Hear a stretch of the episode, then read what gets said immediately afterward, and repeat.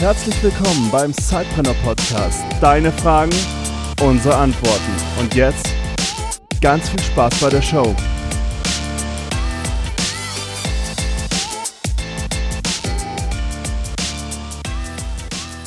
Ja, willkommen zu einer neuen Folge vom Sidepreneur Podcast. Eure Fragen, unsere Antworten. Heute eine Frage von Heiko. Ich überlege, mein Angestelltenverhältnis zu wechseln und sitze jetzt an der Bewerbung. Soll ich mein Side-Business darin angeben? Und da ich, nachdem ich mein erstes Side-Business angefangen habe, nie wieder angestellt gearbeitet habe, ähm, wird Peter heute diese Frage beantworten. Ja, ich versuche es zumindest mal. Ich glaube, es ist die Frage, trägt dieses Side-Business erstmal einen Mehrwert in deiner Bewerbung, ähm, also trägt es was bei, dass es ein Mehrwert in deiner Bewerbung ist. Es ist genauso wie mit jeder anderen Tätigkeit. Du schreibst ja auch in deinen Lebenslauf nicht alles rein, was du jemals in deinem Leben gemacht hast, sondern die relevanten Punkte für äh, die Stelle, auf die du dich bewirbst. Und genauso würde ich das jetzt erstmal mit dem Side-Business halten. Wir haben ja in der letzten Folge besprochen, wie es sich verhält, wann muss ich meinem Arbeitgeber überhaupt erstmal was davon erzählen und wann nicht. Ich würde es reinschreiben, wenn ich zum Beispiel weiß, das zahlt genau auf meine Bewerbung ein und das ist ein Pluspunkt. Zum Beispiel ganz konkret, ich bewerbe mich bei einem Startup und in der Stellenbeschreibung steht drin, wir suchen Leute, die eine gewisse unternehmerische Denke mitbringen. Dann ist es doch ein absoluter Pluspunkt, wenn ich nebenbei schon ein Unternehmen habe. Es ist aber, glaube ich, dann im nächsten Schritt wenn man eingeladen wird zum Gespräch, wieder genau diese Punkte, die man dem Unternehmer dann ähm, oder dem, der dich einstellen soll, gegenüber äh, wieder erzählen muss. Okay, ähm, die, das hat Felix ja letztes, äh, letzte Folge schon erklärt, beeinträchtigt nicht meine Arbeitsleistung etc. Und wenn ich das ganz kurz einwerfen ja. darf, wir hatten beim letzten Mal darüber gesprochen, dass dein Arbeitgeber dir das nicht verbieten darf, ja. pauschal. Ähm, aber du musst ihm das schon sagen. Du musst ihm die Gelegenheit geben, seine berechtigten Interessen zu wahren. Und deswegen muss er das schon wissen. Deswegen ähm, würde ich also du musst es angeben, die Frage ist eigentlich nur wann, wenn du es weitermachst. Genau, also die Frage ist ja, glaube ich, hier ein bisschen so, soll ich es in meine Bewerbung schon reinschreiben? Genau. Jein, wie gesagt, also wenn es zuträglich ist, würde ich es reinschreiben, wenn nicht, würde ich es erstmal nicht reinschreiben.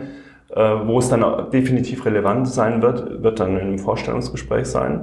Und ähm, da würde ich es einfach ähm, transparent machen, schon aus eigenem Interesse. Weil wenn alles passt und sich dann am Schluss herausstellt, ähm, dass, dass da überhaupt kein Verständnis dafür da ist, dann ist vielleicht auch für vieles andere kein Verständnis da. Und dann ist es vielleicht nicht, auch nicht der richtige, aus Bewerbersicht, der richtige Arbeitgeber für mich persönlich. Deswegen würde ich das schon thematisieren. Und bei mir war es zum Beispiel so, dass ich äh, klar kommuniziert habe, dass es für mich keine Option ist, mein Side-Business für irgendeinen Job aufzugeben weil ich das einfach machen möchte. Und ich hatte auch jetzt die gute Lage, dass ich das nicht machen, also ich musste meinen Arbeitgeber nicht wechseln, ich wollte es. Und der Arbeitgeber wollte mich und dann haben wir halt gesagt, okay, wir finden eine Lösung dafür und dann haben wir das tatsächlich auch äh, auf mein Bestreben hin auch in den Arbeitsvertrag mit aufgenommen, wo einfach geregelt ist, okay, ich verwende zum Beispiel nicht mehr als 15 Stunden die Woche für, für meine Tätigkeit, meine nebenberufliche. Und äh, dadurch war auch schon klar geregelt, was ich tue und wie lange ich es tue. Und dann kommen da auch keine Diskussionen mehr im Nachhinein auf.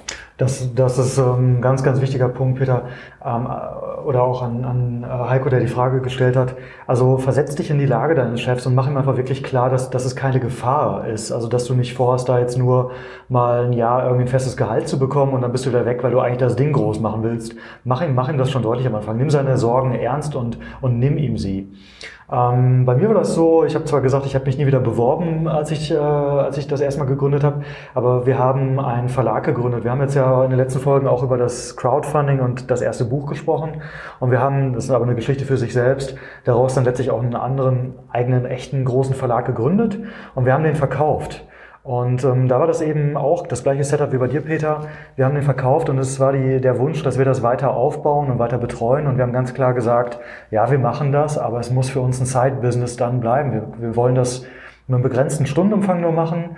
Und meine Erfahrung ist eben auch, dass äh, einfach die Chefs und die Unternehmer und die Manager, die bisschen visionär, bisschen mutig sind, für die man vielleicht auch arbeiten will, da flexibel sind. Ja, und äh, vielleicht noch anschließend die eigenen Fähigkeiten, die man vielleicht in dem Side-Business auch ähm, sich angeeignet hat, die kann man ja auch im Vorstellungsgespräch oder auch, wenn es äh, sein sollte, auch in der Bewerbung halt schon gleich thematisieren. Mhm. Weil ähm, das sind vielleicht genau die Pluspunkte, die einen von, einem, von den ganzen anderen Bewerbern ab, eben abheben. Ähm, ich konnte das in der Vergangenheit zum Beispiel ganz oft machen, dass ich sage, okay, ich habe zwar auch in meinen in vorherigen Positionen noch keine Erfahrung in dem Thema, in diesem Online-Marketing-Thema gehabt, aber für meine eigene Plattform habe ich das schon zu genügend ausprobiert und habe da Erfahrungswerte und kann das auch direkt umsetzen, wenn es gebraucht wird. Und das ist, glaube ich, so ein Punkt, verkauft es halt clever. Wie überall im Leben geht es darum, auch seine Fähigkeiten zu verkaufen. Das, da geht es nicht nur primär darum, ob man jetzt sein Zeitbusiness irgendwie gut verkaufen muss, sondern auch eben sich selber als Person im Vorstellungsgespräch oder in der Bewerbung. Mhm. Und gerade dieser Punkt Eigeninitiative und in die Umsetzung kommen und äh, ein Macher sein und mit, mit Widerständen umgehen können und trotzdem dranbleiben und zielorientiert sein und noch ein tausend andere Eigenschaften, die man sich ja wirklich durch so ein Side-Business aneignet, die clever zu verkaufen. Und da gehört ja nicht viel verkäuferisches Talent, glaube ich, zu. Aber das offensiv zu sagen, also vielleicht nicht direkt in die Bewerbung zu schreiben oder je nachdem, ne? Peter, du hast es gesagt. Aber ich glaube, das kann man, kann man schon als große Vorteile aufzählen. Und ähm, ja, insofern sagt es, seid transparent damit und, und nutzt das. Ja, super. Ich glaube, damit haben wir die Frage jetzt auch beantwortet, Felix. Wir hören uns in der nächsten Folge wieder. Ja, bis zur nächsten Folge. Ciao. Du hast auch eine Frage? Dann stell sie uns. Schreib uns eine Mail an info@zeitpreneur.de.